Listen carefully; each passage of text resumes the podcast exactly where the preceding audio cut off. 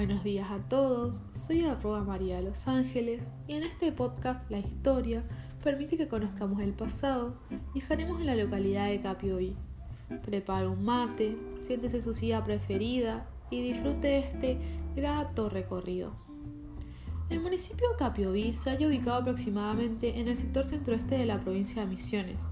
Dentro del Departamento Libertador General San Martín se sitúa en el sector suroeste lo limita por el norte el municipio de Puerto Rico, por el este el municipio de Garoapé, por el sureste el departamento de Caingúas, por el suroeste el departamento de San Ignacio y por el oeste el río Paraná. En este periodo fundacional de Capioí, el modelo de Estado era liberal democrático, el modelo de desarrollo agroexportador y el presidente fue Hipólito Yrigoyen.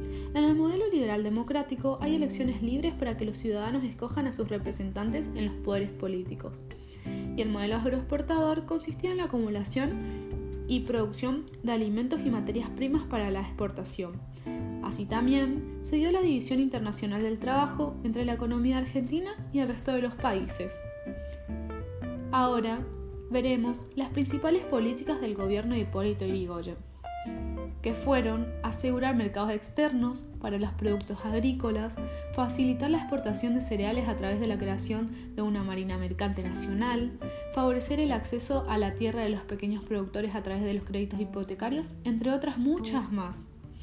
Todas estas políticas que intentó arribar el gobierno generaron graves conflictos agrarios a los que él mismo respondió con la sanción de medidas favorables a los intereses de los pequeños y medianos productores como la Ley Contractual Agraria de 1921. En cuanto a misiones, Guillermo Dol, militar argentino perteneciente a la Armada de su país, que alcanzó la jerarquía de teniente de navío, ocupó el cargo de gobernador del entonces territorio nacional de Misiones entre los años 1920 y 1922. Así también en Misiones se lleva a cabo la colonización privada, que duró desde los años 1919 a 1940, en los cuales se le financiaban parcelas a pagar a alemanes procedentes de Brasil y Europa.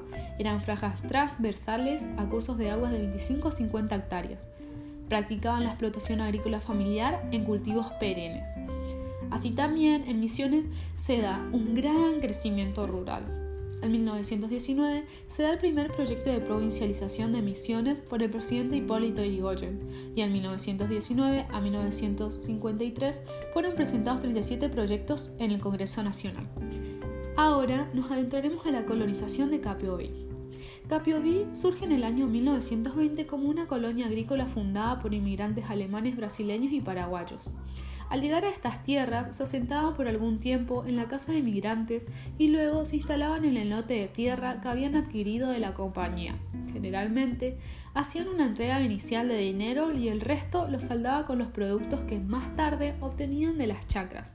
Una hectárea de tierra valía 45 pesos.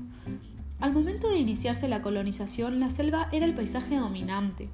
En este medio hostil era más difícil iniciar la chacra, porque abundaba la especie de árboles de madera dura, corpulentos y sólidos, y la erradicación de sus cespos requiere de mucho tiempo. Junto a los primeros claros abiertos en el monte aparecen los primeros cultivos. Eran en pequeña escala, se practicaban con fines de subsistencia como el poroto, papa, batata, maíz y mandioca. Así, las primeras huertas colorean los patios de tierra de las precarias primeras viviendas. Años más tarde se comenzó con el cultivo del tabaco, que se remuneraba muy bien y como este requería mucha mano de obra, fue el cultivo que mejor se adecuó a la situación, ya que los matrimonios eran muy prolíferos y todos se dedicaban al trabajo. Un momento muy importante en todo el proceso de cultivo del tabaco era la venta del mismo. A veces, todas las familias se trasladaban al poblado con el carro tirado por bueyes, donde después de haber efectuado la venta se hacían algunas compras importantes en el almacén. A fines de la década del 20 fue adquiriendo importancia el cultivo de la yerba mate. El primer y único barbacoa en Capioví fue el del señor José Guillensen, pero el primer secadero de yerba lo instaló el señor Enrique Riedmayer en Capiovicito. Continuaron con el cultivo del tun, cítricos y en la última instancia se incorporó la forestación de pinos y estos cultivos fueron la base de la expansión económica de las colonias. En 1971, cuando en Puerto Mineral comienza la instalación de la fábrica de papel misionero, se inicia una nueva afluencia de población atraída por la demanda de trabajo de dicha fábrica.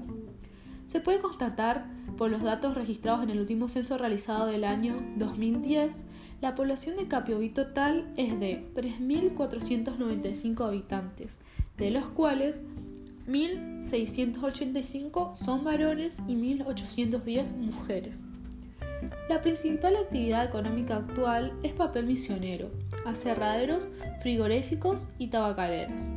Y el broche de oro, desde la Navidad del 2018, se trabaja para decorar la ciudad con motivos navideños construidos con materiales reutilizables, convirtiendo la ciudad en un lugar turístico. La belleza de la ornamentación ha llevado a que se le denominara la ciudad de cuentos de hadas. Me despido esperando que hayan disfrutado del viaje y hasta pronto.